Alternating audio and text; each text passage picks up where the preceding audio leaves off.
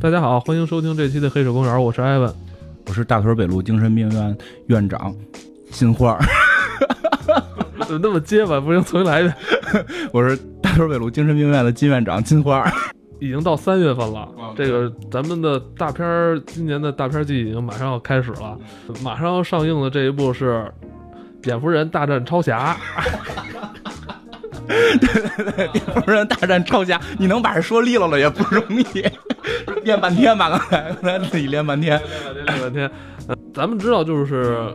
这些超级英雄啊，他的这个命名，其实他是咱都是翻译过来的，是吧？Superman、Batman，你你你从那个字面翻译，它都是什么什么的 man，都是人，是吧？那为什么有些这个翻译过来就变成侠了呢？这个有些叫侠，有些叫人，确实是你从翻译感觉很乱，乱。而且那个咱之前你你也聊过一期是吧？对，聊过一期，完了有那个有听众就私信咱们。说这这个理论挺有意思的，想听你再多讲讲，是吧？之前那个就是具体说的不是这件事儿，所以就只是大概一个一带而过。实际上，嗯，也也讲过，确实台湾的翻译都是都是人，大部分的翻译都是人。然后呢，都是蝙蝠人，然后那个蜘蛛人都是这么翻。然后呢，那个很多的那些坏的艺人，就那些坏的艺人，就就你明白吧？他们都都是那个色儿的，他们就嘲笑大陆说为什么。蜘蛛人还翻译成蜘蛛侠，超人为什么不翻译成超侠，对吧？嘲笑我们。今天你要反击他们，反击他们，你你你想想，你不也很奇怪吗？他们的翻译，我跟你说一名，你你你猜是什么？对，之前提过的《刺激一九九五》，这什么？肖申克的救赎最逗的一个《一树梨花压海棠》，你知道这是什么片吗？洛丽塔呀，洛丽塔，对，洛丽，明明人那个名著上写就叫洛丽塔，他偏不那么翻。一树梨花压海棠，哎，不过这块我我我可以讲一下为什么叫这个出处，讲一下这个出处。这是因为那个苏东坡以前前就是嘲。笑他的一个朋友，八十的老翁娶了一个十八的姑娘，有点跟某个物理学家似的干这个事儿，所以他为了嘲笑他，写了一首诗，诗的结尾写的是一树梨花压海棠，代表的是老夫少妻。洛丽塔里边不是讲的一个性早熟的女孩对一个他的这个后爸的这种勾引的这么一个吗？所以这个台版 翻译就翻译成这个了。就其实我觉得就是翻译来讲各有好坏，但是呢。我们在大陆就已经习惯了用蜘蛛侠、蝙蝠侠这种命名了。那我是多年的研究，这就这些真的翻译这些人，你也找不着到底是谁最早翻译的了。但是我通过我的研究，我发现他们还是有一定规律的，而且这个规律后来会让我觉得很很有意思，而且确实翻译的比台版的那个好，比台版那个好，里边是带着故事跟情节的。所以今儿来讲讲，我先讲一下我这理论啊，就什么样的人能称之为侠。能称之为侠，就后边结尾是侠的。首先他是好人，这这没问题啊，大家都知道肯定是好人，不可能一个坏人叫侠嘛。然后其次他一定要蒙脸，就脸是在在他出去行侠仗义的时候是挡住的。这本身是比较符合华语文化对侠这个概念的解释，行侠仗义就是不不留名，是吧？留名，行侠仗义不留名，对对。但是你要是跟进行那种侠之大义，可能郭靖不会满处留名嘛。但是确实，你你感觉出来是有点跟中国这种侠盗精神有关，因为中国一般侠盗嘛，侠盗就是要隐藏身份，包括咱们。对这个罗宾汉侠客侠盗侠盗罗宾汉罗宾汉对，然后呢，再有一个就是蒙蒙脸这件事儿后边会有一个延展，就是第三条就是双重身份，就是他蒙脸是为了有双重身份，他白天可能是一个上班族，对对对，晚上他是一个播客主持人，就艾文那个以后是得管你叫这个主播侠。黑水侠行吗？黑水侠，原来 我也是侠呀！从今天开始我就叫你黑水侠了，行吗？叫黑水侠。白天我人模狗样的说挤地铁，我操，那个上班，然后晚上我就把衣服一脱，完了坐在家里，我操，喝喝着可乐，抠着脚，完了录节目。你也得有制服，印着黑水公园的制服在这录节目，对吧？黑水侠，你就是。你说这个，我。咱要不哪天咱也做那文化衫去吧？也可以啊。之后如果用是吧？免费给几件。对对，以后咱可以办点这活动啊。那个，然后呢，就是当然了，这个双重身份有一个要求是经典剧情，就是这是经典剧情，因为我们知道在漫画里边，最后谁都知道谁是谁了，一定是回归到他那个最经典的剧情，或者最经典人。一会儿有会有例子，就是他有的人是有几代的，就是他最经典那一代。这个这个有一个小的定义，就是经典剧情里有双重身份。然后就是，而且双重身份他是刻意要隐瞒这个双重身份的。然后最后一条呢，就是这件事只限于男性，女性的命名另有一套规则。哦，那猫猫女的算什么呀？对，猫女是女性啊，所以而且而且猫女本身不是好人，猫女是个坏人，猫女算在这个罪犯里边。哥谭市里边，她不是挺挺好小女孩人啊？就是猫女本身这个形象跟蝙蝠侠这个关系，它是亦正亦邪的。就是猫女是爱蝙蝠侠，但她本身又是个偷盗的这么一个惯，就是这个敌人，有点像福尔摩斯跟艾达拉的那种感觉似的。对，所以猫女就绝对不是一个纯正的好人。对，其实这这四条是这个我定义出来的，所以我们可能就下边来一个一个的聊一下主流的这些英雄。主流的英雄呢，我是找了这个二零一五年排名前几名的这个英雄，就是美国排名投票的前几名。先简主要说，对，就是第一个就是第一名就蝙蝠侠，这个毫无争议，人称老爷嘛，就是他。你看我们这几条来衡量好人，甭说了，因为这个英雄排名里都是好人啊，好人咱们就甭说了。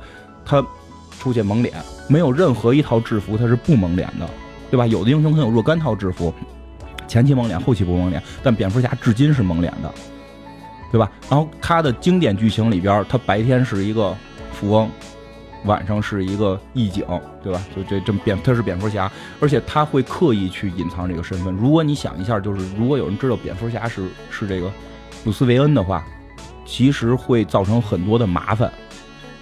为什么？就是咱们这么说吧，呃，他的这个身份跟托尼斯塔克比较像，对，都是这种大财团的这个是吧？老板。嗯，那为什么托尼斯塔克就那么张扬，是吧？还开新闻发发布会，是吧？就是其实早期钢铁侠也是隐藏身份的，但是就说到后期吧，因为一会儿钢铁侠会单独去讲，就是在后期钢铁侠为什么就公开身份？就首先他不是个义警，他是一个被收编的人，他是政府的人，包括我们马上要看到的内战，国家一立法，这个什么安全法案什么的，这个英雄安安全法案注册法案，他立即就支持，他没有说要我隐藏身份的这个必要。但是你想一下。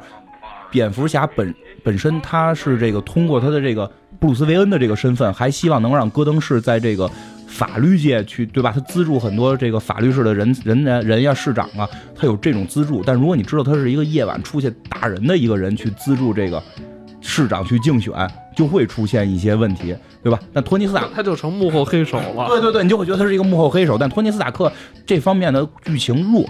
他可能也有这方面的剧情，但这方面剧情会偏弱，而且他本身并不是一个像蝙蝠侠那种就是极度正义的那个状态，所以他这两个身份混淆是还好接受。再加上最后真的被政府收编了，蝙蝠侠是绝不会被政府收编的嘛，是这么一个原因，所以蝙蝠侠会有这么一个双重的身份。然后就男性这也甭说了嘛，所以就是蝙蝠侠肯定是叫侠，他是特别典型能够叫侠的人。就对吧？绝对的好人，然后这个蒙着脸，而且他的身份必须要隐藏。揍完人就救完老太太之后也不留名，不留名，不留名，不要叫我红领巾。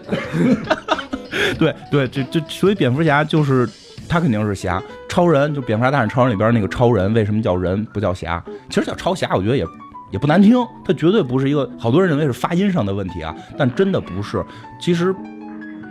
超人，超人在那个一五年的排名里应该是第三。但不是你要这么说的话，哇，那咱们这帮早期的这些电影工作者真的是很有前瞻。对呀，就是是吧？我我我印象中，很小时候就是那会儿很早就叫超人跟蝙蝠侠了。对，那会儿就是了。我的咱总恨不得一出生我就认对他认知就。咱不知道他们在命名的时候是不是按照这个规则命名的，但我觉得他会有一个感性的感知。就这挺厉害的，我操！国内也是有高人的，我操！电视有吗？就是什么字幕组啊、翻译组啊，这个都都是有高人的。你看，超人不蒙脸，他虽然是好人，但他不，他有双重身份。他是有双重身份的，他白天是戴着眼镜的克拉克·肯特，对吧？他从那个警察亭里一出来，电话亭里出来，他就变成一个超人，然后全 全美国的脸盲症，他把眼镜摘了就不认识，对吧？美国老有这种梗，就你看那种什么青春片，一个丑女戴个眼镜，然后她眼镜一摘就变美女，大家都不认识了，不是他脑子有问题。但是，对啊，但是这块特意的要说一下是什么，就是就超人是否戴面具这件事，在剧情里边是有明确的一个。论述的，所以你就能这段论述，你就能看出来，超人必须叫超人，不能叫超侠。就他这个身份虽然是双重的，但他必须不能蒙脸。就是有一段在漫画里的情节就提到了，就是超人跟他的妈妈，就是这个养母去聊这件事儿，就是他可能觉得做英雄太难了，他就说我是不是戴上面具会容易一点？这好理解吧？我戴上面具，我可能就就把人也看不见我，这不知道我是谁，我可能会更容易做超人，就是。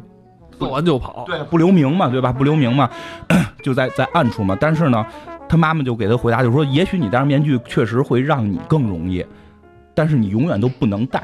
就超人就不明白，就就为什么？他说他妈妈就跟他解释，就是你的能力太强大，当人们看到你有这种就无人能敌的能力的时候，会对你产生恐惧。你只有把面具摘下来，让别人看到这张脸，让你看到这张善良的脸，他们才能够去减轻这种恐惧。以后你是双重身份，但是那个面具是克拉克·肯特，那才是你的面具，超人是你的本真。这是有这个剧情在里边的，你能明白吧？所以超人绝对是要叫人的，他不能叫侠，他绝对不能蒙这张脸。所以我真的是对之前去给他们命名的这些。前辈们真的是挺挺挺崇拜，就这两个名字就把这两个人物形象，我估计这回我们看到《超人大战蝙蝠侠》的时候，你去看那剧情，你再再回味我讲的这件事，你能感觉到什么是人，什么是侠。哦，这这个我操，这个太太牛了！我操，几十年前的一个判断就是预言到二零一六年会上这部电影，一下把这个两个人的这个角色的这种性格就就就出来了。对啊。就是二零一五年，超人是排在第三名，就是对啊，第二名呢是蜘蛛侠，就是漫威的蜘蜘蛛侠。蜘蛛侠也特别明确的是要挡脸，这我记得我之前节目里边讲过，因为他那个女朋友，好像最开始说叫侠叫人这事儿的分歧就是从这蜘蛛人啊，对，蜘蛛人还是蜘蛛侠，对，出来的蜘蛛人、蜘蛛侠、蝙蝠人、蝙蝠侠。现在也是，现在你说你一百个人去去叫这 Spiderman。他有人就叫蝙蝠呃蜘蛛人，有人就叫蜘蛛侠。台版的翻译是叫蜘蛛人，台版是把所有人都命名为人，都命名叫人。基本上个别有几个，一会儿会讲到个别有几个他们叫侠的。蜘蛛人好人戴面具，他的双重身份必须隐藏，是因为他的女友因为他的身份去最后是死掉了。这是在整个漫威故事里边特别大的一个梗，特别大一个梗，就叫格文，就是他的那个第一任女友叫格文嘛。记得之前讲过，就是他爸爸开始是警察，一直要抓蜘蛛侠，认为蜘蛛侠是这个。就是义警是不合法的。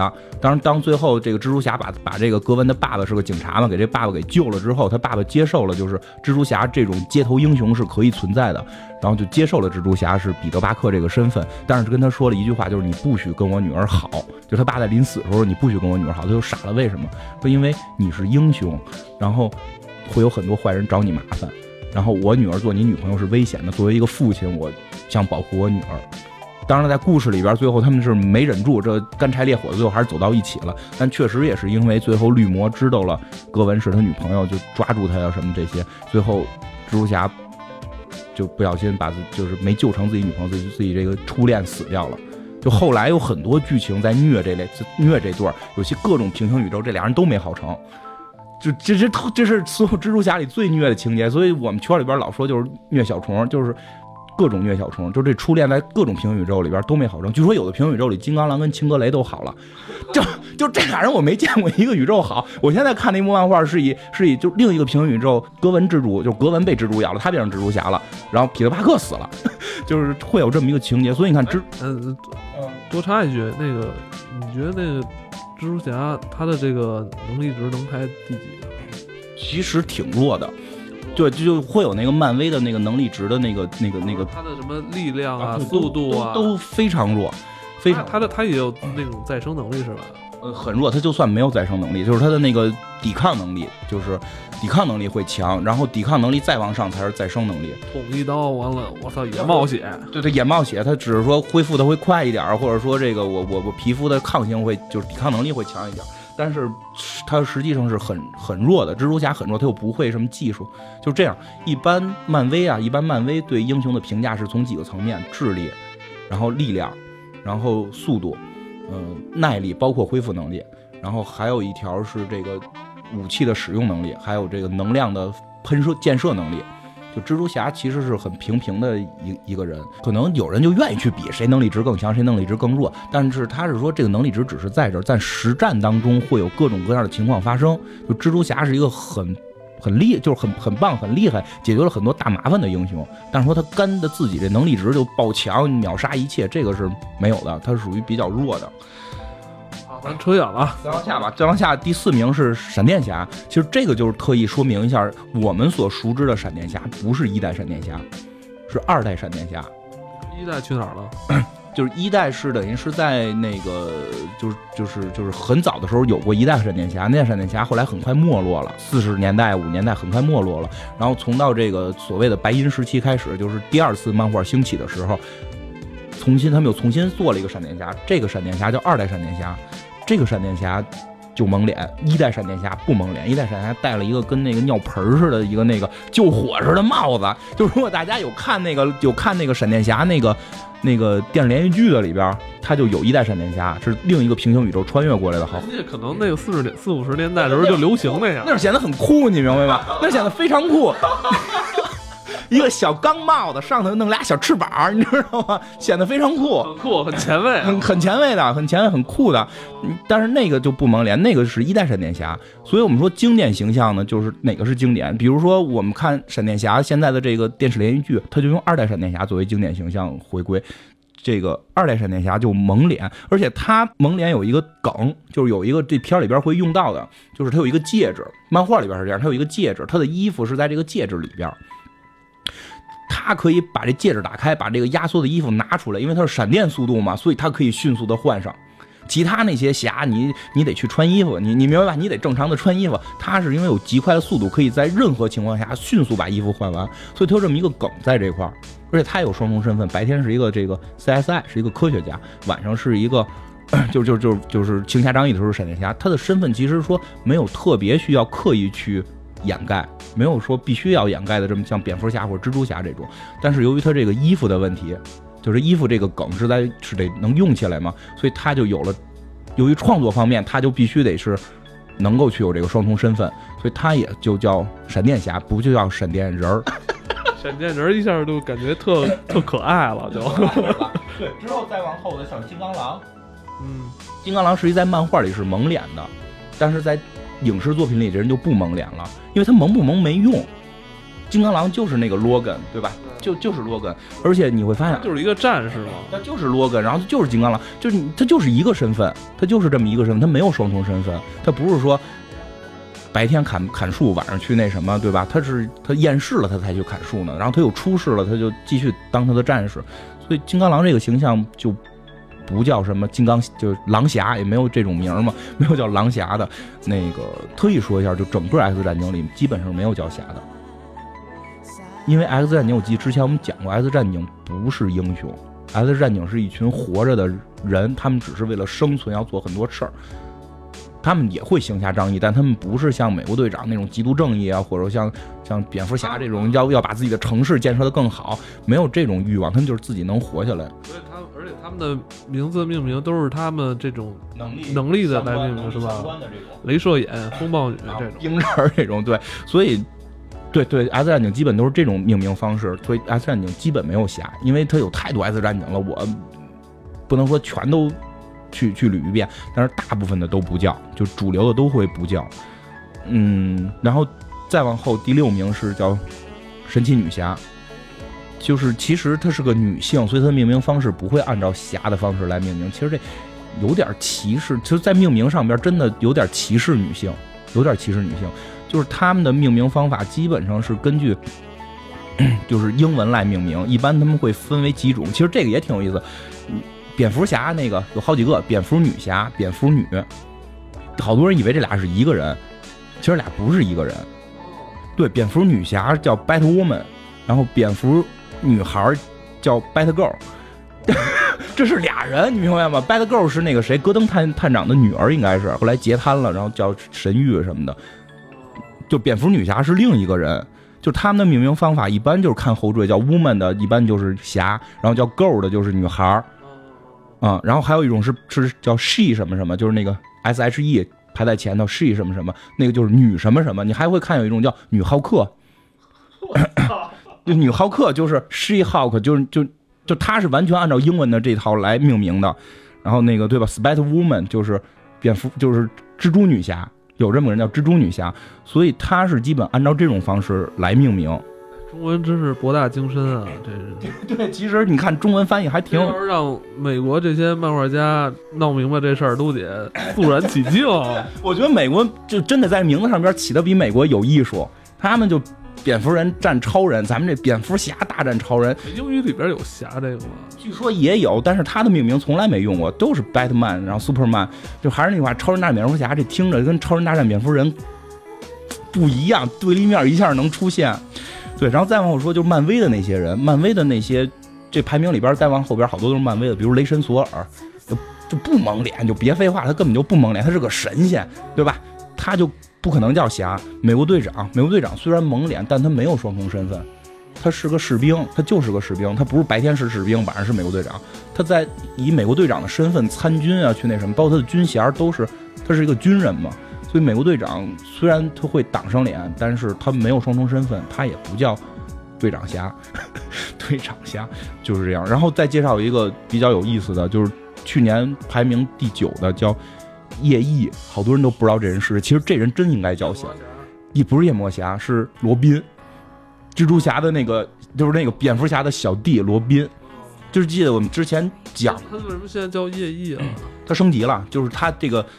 不就应该叫罗宾吗？这故事我给你讲一下，因为看《超人大战蝙蝠侠》的时候，有这么一个小梗在里边，预告片里能见到，蝙蝠侠有若干代罗宾，就是这个罗宾是个小孩嘛，他得是个年轻人带着他，当这个人长长长大成人了，就毕业了，就该干嘛干嘛去了。对对，就是这样。第一代罗宾呢，就是后来就叫夜翼了，一共是有四五代吧。第一代罗宾就是迪克，就是常规你认为的那个罗宾，就是就是他。他长大之后呢，就成成为夜翼。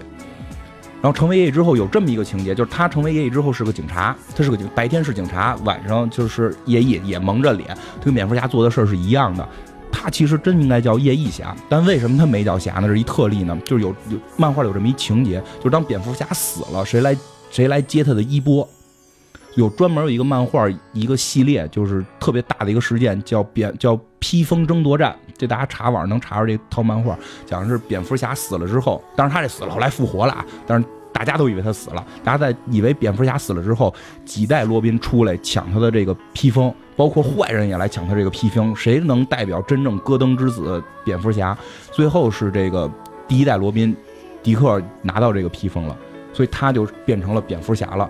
而且说一下，这个披风争夺战也是翻译的。你刚才说这个，比如说第几代第几代，他不是说这代他就死了，不是死了，就是他还活着，这几代人都活着。他毕业了，蝙蝠侠，蝙蝠侠培训学校培训完了，不能再行侠仗义了吗？晚上可以啊，就是你自己就出去，你毕业了，你自己出去另立山头了，所以他就另立山头叫夜翼嘛。然后他在自己的这个老干爹死了之后，然后几个兄弟之间在在。抢这财产，这财产就是这件披风。咱们翻译成披风争夺战，但实际上那个英文翻译那个披风叫什么？叫蒙面披风，就是它的那个翻译过来应该叫蒙面披风。所以实际上蒙脸是很重要的。夜翼就变成了蝙蝠侠，你能体会吗？就是罗宾变成了夜翼，夜翼最终成为了蝙蝠侠，你会有一个递进关系。如果你变成了罗宾，成为了夜翼侠，夜翼侠成为了蝙蝠侠。你会感觉他没有这个递进关系，所以就整个的所有的这几代罗宾都不可能叫侠。玩游戏转职了，这几代罗宾都不会叫侠。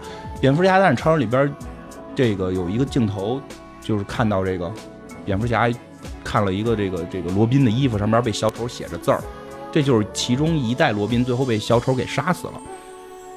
这个小丑杀死这代罗宾之后，导致了蝙蝠侠的性情暴，就是。暴怒就变化了，就蝙蝠侠变得更狠。就我们看到《超人大战蝙蝠侠》里边的本阿弗莱克演的这个蝙蝠侠特别狠嘛，就是因为有这个情节在这里边，就是小丑杀死了他的那个干儿子，他每代罗宾都是他干儿子嘛，杀死他的干儿子，最后一代好像是亲儿子了。跟谁生的？跟一个坏女人，就什么杀手刺客联盟的，好像是，反正挺复杂的一个关系。就那个女的是个坏人，所以就是像叶玉这种罗宾这些都成为不了侠。然后再往后就是什么绿巨人，再往后你就按我这个去套吧，你就会看到大部分的都是按这个绿巨人就很好理解了，不蒙脸嘛，对吧？就说几个特别的，说几个特别的，夜魔侠也有翻译成超胆侠的，这个人的英文名字，这个人的英文名字叫这个，我还不太会发这个什么音，这这就是就直译是胆大的这个恶魔，就直译叫胆大的恶魔，其实应该叫大胆魔。就是，我操，俩文盲啊！这个，我待会儿待会儿，天天天天，到时候再丢脸，蛋什么的。再丢了脸，咱不知道他这这这不不太会念，就是这发音不太好，所以就不给大家误读了。就一下拉低咱们节目的这个水平了。我操，他的英文直译是大胆的魔鬼，大胆魔。你你他实际直译叫大胆魔特别合适，但是大胆魔，大胆魔。但是最有意思的是我。查了，台湾给管他的翻译也叫超胆侠或者叫夜魔侠，大陆的翻译也叫超胆侠或者夜魔侠，他有两个名字，就超胆侠是翻译了那个大胆儿，然后那个夜魔侠翻译的是那个魔，就是那个魔鬼。就这个人其实挺有意思，就是两边都管他叫侠。就我刚说台湾有特例叫侠的嘛，原因是这个人实在是太侠了，就就是他的他没有特异功能，没有超能力，而且比正常人还弱，他是个瞎子。对对，现在那个奈奈飞奈飞剧的特别火，第二季已经签约了。就他瞎，他怎么他怎么行侠仗义？靠听。科这他妈是一个，这是一金金庸小说里边的高手啊！对对对，他特别像那个，就是郭靖那个大师傅柯镇恶，是不是叫这名吗？江江南七怪里边七怪那个那大不就靠听也能哐哐也能打吗？就 就我操！这个人第一没有超能力，他比一般人还弱，是个瞎子。然后他完全是靠自己这个感觉、听觉，然后这种自己的刻苦的练习去行侠仗义，就这个真的是比所有的那些英雄都值得令人敬佩的。就如果我们可能就身体有有一些什么残疾，比如说有些残疾了，就你这是 DC 还是漫威的？就是漫威的，就你你你身体里有点病什么的，你你可能都会。怨天尤人呢，咱们还对吧？少挣点钱，他多涨了两千块钱，比我多涨一千，我还怨天尤人呢。他说人家这个就天，就还不是天生，就后来瞎的。他瞎了，居然还出去行侠仗义。然后他的白天的身份是一个律师，专门接那种不挣钱的案子，就是 就是替那些他叫雷锋，就是替那些那个比较就是苦的这些人去打这种官司。就比就没钱去交律师费，或者就惨案的这些弱势群体去替他们打官司，然后晚上出来行侠仗义，就他实在是确实是太感人了，所以两边都管他叫侠，他真的就是太太具有侠客的这个风范了。然后的还有一超级英雄也回归这种平民模式了。对啊，还有就是钢铁侠这问题，其实这特意的说一下，钢铁侠其实现在我们看的很多漫画翻译已经叫钢铁，就叫铁人了。就不叫他钢铁侠了，他一点都不侠这个人。但是早期啊，就是早期我们得说一下钢铁侠，我们看的电视连就是这电影版里边，他身份是 是是，就是钢铁侠就是托尼斯塔克，谁都知道。就是在早期的漫画里边，这身份还是真是分开的，就是钢铁侠是托尼斯塔克的保镖，因为那个机器能自己动嘛，对吧？那个战甲能自己动，他会以这种他会以这种形式来出现。而且他需要掩盖双重身份的目的也特别怪，是为了泡妞。就一会儿会讲到他他他泡妞的这个事儿，能看出来他的身份开始会被掩盖的，所以大家就开始管他叫钢铁侠了。但是后来这个人现在叫铁人嘛，现在已经很多翻译叫管他叫铁人了，但是电影还是用了他原来那个名。为什么现在叫铁人呢？他后来干的事儿越来越混，一点侠的感觉感觉不出来。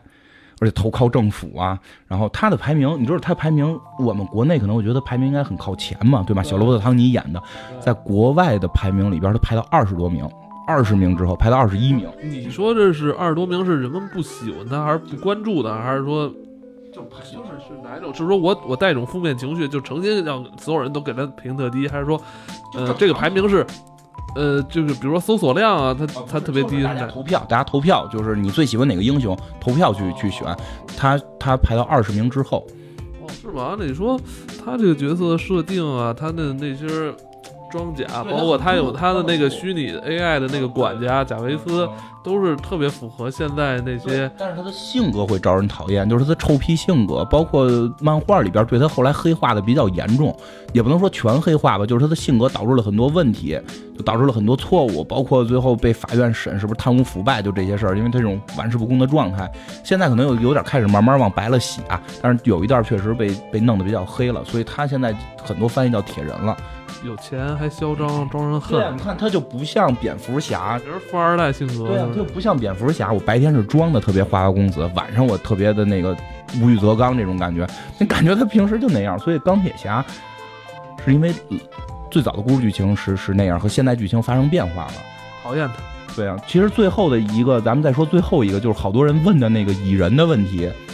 有人说叫蚁侠，听着不好听，所以。其实这是一个特别复杂的问题。先说一下电影里的蚁人，电影里的蚁人不是经典形象。电影里的蚁人真的不是经典形象，经典形象的蚁人是叫那个，就是那个一代蚁人，就是电影里的那个老头儿。哦，这嗯，皮姆汉汉汉克嘛，就皮姆皮姆博士嘛。皮姆博士为什么不能成为经典形象出现？有个问题，就是因因为在漫画里边，他实行过家暴。哦，就这是一个特别著名的梗，所以我们圈里边管他叫家暴侠。叫家可能在美国社会，这这是一很严重的问题，非常严重的一个问题，就是可能在四五十年代，美国人家暴可能是不是还好？对，可能那会儿还好。就是他有一个情节，就是他的媳妇儿，电影里也演他媳妇儿是那个黄蜂女。对他媳妇儿不是挺好，最后还。死了吗？就他怎么还揍人家？就是漫画里边他媳妇儿也是黄蜂女。我给你介绍一下这个人这个故事啊。夫妻之间和睦吗？不和睦啊！就给你介绍一下啊。就开始是这样，就是皮姆还，就是这个皮姆博士，就是一个宅男科学家，宅男科学家。然后有一天有一个就富翁想找他，就是做一个什么科研项目什么的，然后带着他的女儿一块儿来的。然后这个这个女儿是刚刚这个成熟，十七八岁，一下就有点看上这个皮姆博士了。看上这个一代蚁人了，这个老的这个富翁死掉了，就死了，被人暗杀了，被人杀死了。然后这个女孩就找这个皮姆说：“你能不能帮我报仇？”然后皮姆就赶紧显摆：“哎，科学家的性格就是这样，你发现东西你得赶紧告诉大家，我发现了这个皮姆粒子，我能变小，我我我能够就你我给你也做一套衣服，你也能变小，咱俩一块去报仇。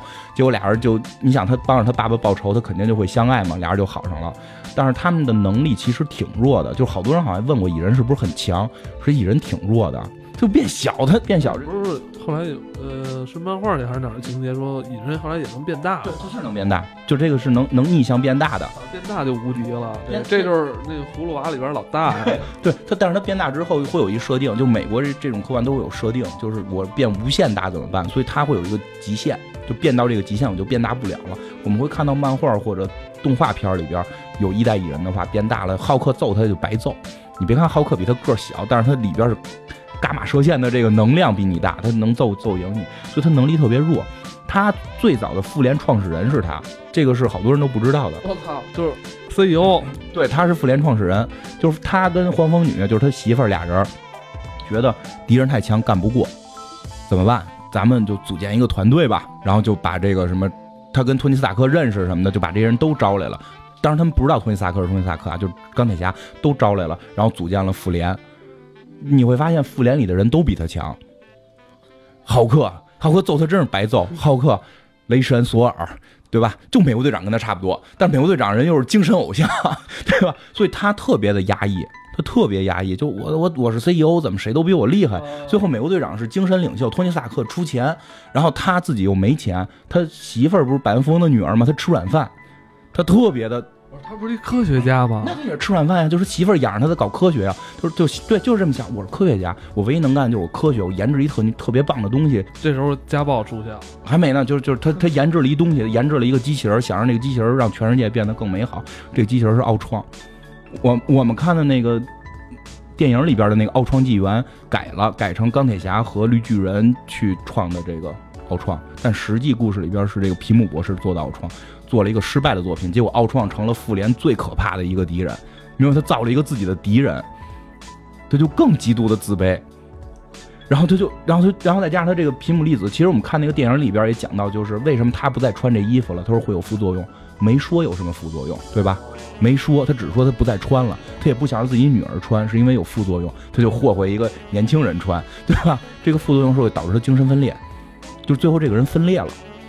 就是他以为自己是另一个人了，哦，对他以为自己是另一个人之后，他又用这套技术造了一个身份叫黄山侠，在电影里边就是他的那个大徒弟，在电影里边把这东西给分开了，实际在在漫画里边这俩是一个人，就是黄山侠和蚁人是一个人，只是他精神分裂成两个人了。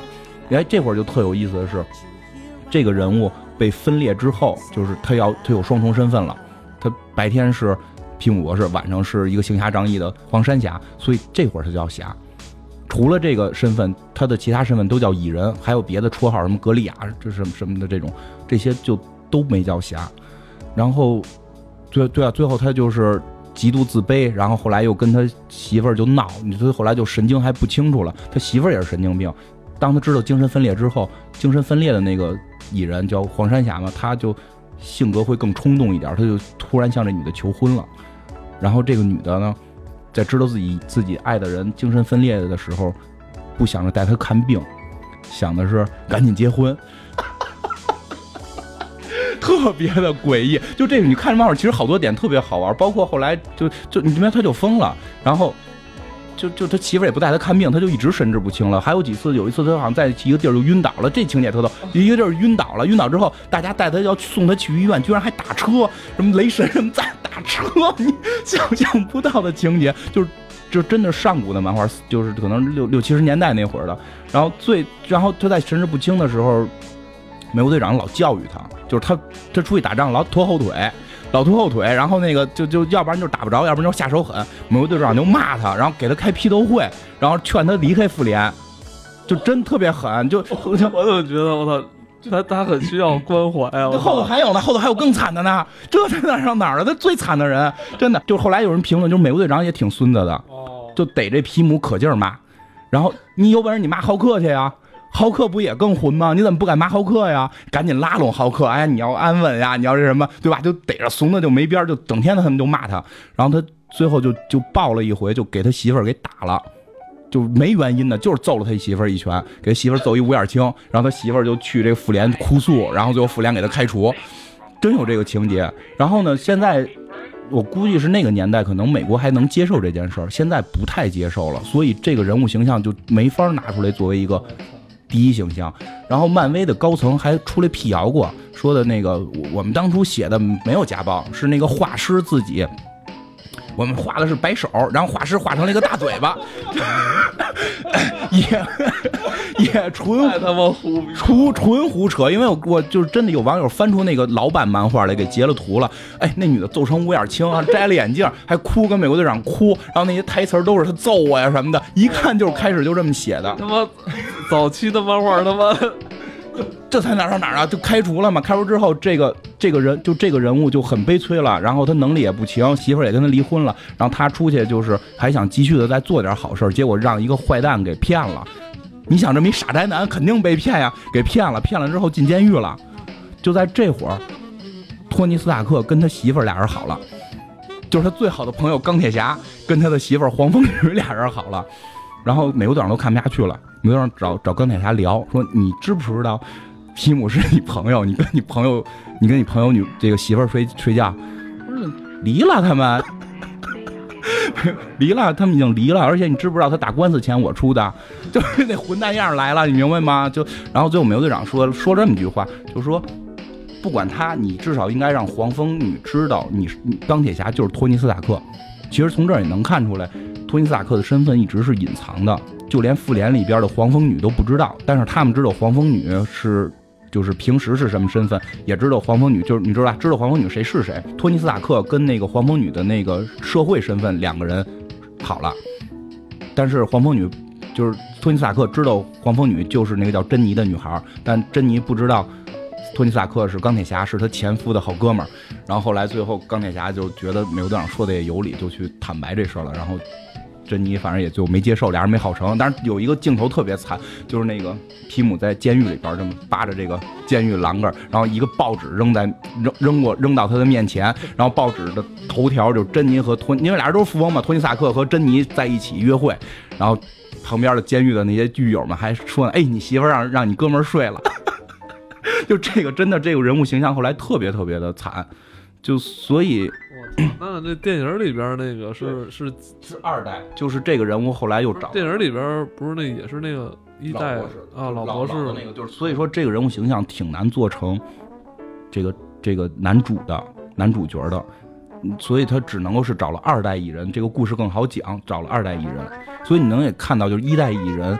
虽然他蒙脸，但是他嗯不去掩盖自己的身份，他也没有所谓的双重身份。他的身份是科学家，他造了自己的衣服，他又造了奥创，所有人都知道是他，所以蚁人就没能够成为侠，包括他这些性格什么的都没都没能成为侠。但是他的另外那个黄山侠的那个身份，虽然是精神分裂状态，也可能真的因为这个人太惨了，就是对他一个致敬吧，会他的一个，会他对他的一个这个补偿吧，就是他的另一个身份叫黄山侠。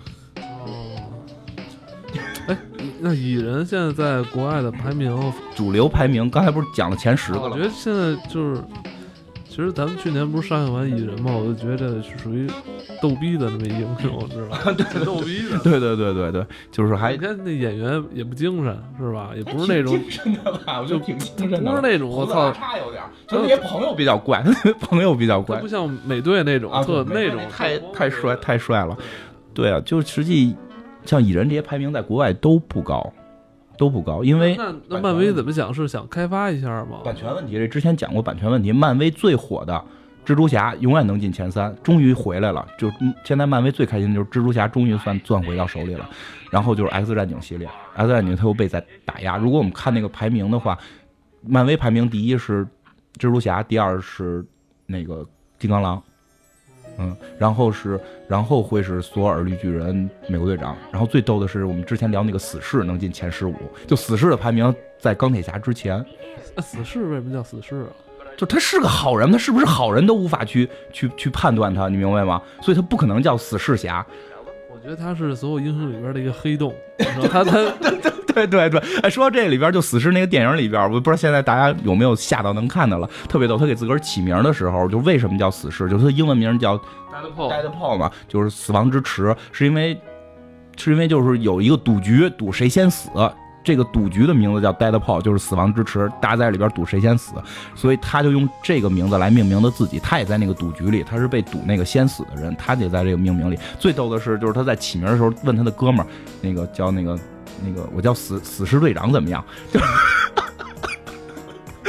算了吧，还是叫死挺好听的。死侍队长算了，还是叫死侍吧。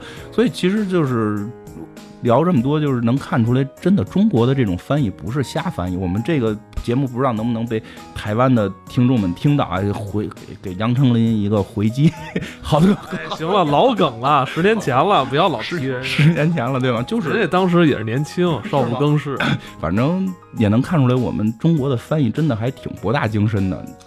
啊，今天啊这集，我操，也是挺过瘾的。就是本来咱们是。本来我们这期想做做那个超人大战蝙蝠侠的预热的，没想到这个画画风一转，我们就。开始给大家讲这个什么这个超级英雄命名这个问题了。我不知道大家喜不喜欢听这个关于这类超级英雄的话题。如果大家有兴趣的话，其实我们今年是准备做成一个大的系列，就是好好捋一下这些超级英雄，是吧？有我们是有这个计划，是看不不知道，就是说听众喜不喜欢这边方面话题？对，如果喜欢，给我们多留留言吧。因为这个美漫在中国的影响力还有限，但是这些电影一要上，其实我觉得可能很多人还会关心这些人谁是谁。嗯，电影上映前。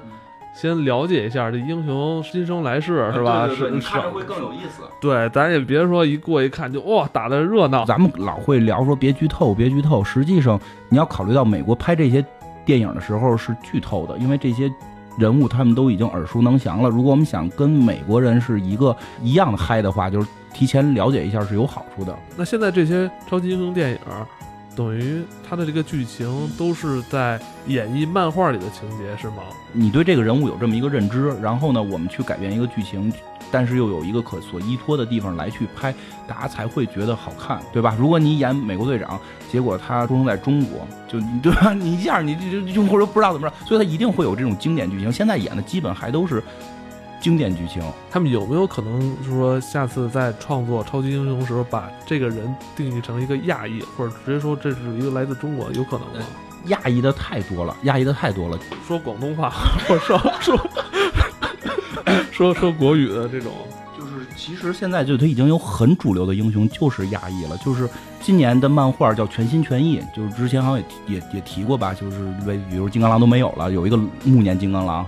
然后有一个女金刚狼是她的克隆体二十三，包括雷神是女的了，美国队长是黑人了，然后那个就是其中其中有一个绿巨人，新的绿巨人就是个亚洲人，叫叫这个阿马迪斯赵。哎呦，你别别暴露什么，暴露什么？他姓赵，对。阿玛迪斯赵，这这他妈姓儿挺少的。以前美国那些导演都李，对吧？特别爱用李，嗯，这回用的是赵，但是他他反正是个亚裔，好像不是明确的是是是是华裔，他他好像是韩裔吧，我记不太清了。但他是一个全世界揍他，敢是 韩裔，号称是全世界第第七聪明的人。然后他现在也有伽马伽马射线辐射，他可以轻松的变成绿巨人，就是新版绿巨人是他。老绿巨人就现在在哪儿你也不知道，因为他这个新剧情嘛。嗯，不光这样，包括美国不是有神盾局嘛？就中国也有一个类似的，就是在在他的那个漫威体系里，设定里边，设定里边也有，而且都特别强。在漫威体系里边，他们是有一堆这种这种，有时候有点负面吧，有一点但是他们也交流，包包括那个。X 战警，操！我想起来了，特牛逼，那叫什么什么特别中国话，什么李刚是吗？是不是类似于这种名？类似于这种名，包括 X 战警里边最后他们打的也有中国什么观音，就叫这种名的。然后最逗的是，你知道有索尔吧？就其实他们也做了中国的这些索尔这种级的人，关羽、孙悟空、老寿星，就其实他漫画里边是 我操，但是估计是没人看，这些东西都被停了。就现在主流里边，你这见见不着关羽出来拿着刀抡了，但但是好像说孙悟空是有过，就他们是做过这些东西的，但确实可能市场是有限的，而且他们做孙悟空又不可能说做成《西游记》，叫什么满满教授是吧？满大人。啊，对，满大人，钢钢铁侠的一个主要敌人，满大人。现在好像也不出来了哈，出来了，就满大人这事你不知道吗？就钢铁侠。啊，对，那还真是，就钢铁侠三里边没演，钢铁侠三里边不是有一个那个那个。那有有点丑化那个中国人的那个是吧？嗯，是这样，就是先讲电影里边钢铁侠三不是最后打，就是就是有一个演员演了一个坏人嘛，对吧？那个坏人他演的就是满大人，但他没有超能力，特别弱，对吧？把这个满大人演成了一个就是搞笑的这么一个喜剧演员，但实际上这个电影完了之后，漫威就是会做那种小片儿，就是就是官方出的小片会在网络上传播，有这个官方的小片儿。就是讲这个，也是这些演员演的啊，因为他是官方的嘛。这个满大人在监狱里边被人找了，你模仿我们真正的满大人了，就就要弄你。所以就是他引申了钢铁侠，如果再往下拍，满大人一定会出来的，就真满大人要要现身，就真满大人还是很强的这种。满大人也是一负面形象，也是一坏人。他当他当时他但哦，他是一直跟钢铁钢铁侠一直在打这个，对，跟钢铁侠会。对对着干，对，就他有超能力吗？有，好像有戒指什么的，能能各种的魔法吧，反正就长得他妈特他妈丑，我操，有有点有点那个清朝的感觉似的，对对对对，因为因为你想满大人创造可能比较早，比较早，对对，四几年吧，就 对对，反正挺早的，就有钢铁侠那会儿很主要的一个敌人嘛，也不至于四几年，可能但是也很早了，那会儿你想想看那个那叫什么？糊涂侦探那会儿，那中国人的形象不都那样？他们都认为你还留着辫子啊，对吧？就他们对你对你的认知，谁让你咱们拍那些片儿都是脸上贴个符，然后跟那儿蹦的那种，对他们都按那种形象来去塑造中国人。绿巨人已经是亚裔了，其实会慢慢的中国人越来越多，包括今年今年要上的那个 X 战警里边，千欢有一个叫那个也是一个亚裔女孩，应该是，但而且还是同性恋，就如果没记错的话。好像是，就是很多亚裔的面孔会出现。我操，今儿聊聊这么多，这话题越越越聊越越越开放了。我操，这个咱们反正大家争取留言，我们我我实际是愿意去给大家从头来聊美国漫画史，然后或者说就着就着内战，我们做一个系列节目，把每个英雄前世今生都讲讲。咱这一次录好几期，让人发现了，咱每回来还假装，哎呦，我们今天就是这不是跟你。又被人发现了吧？嗯，行行，被发现就不说了啊。那咱们今天就到这儿，谢谢您的收听，再见。操，都不知道该怎么说了，拜拜。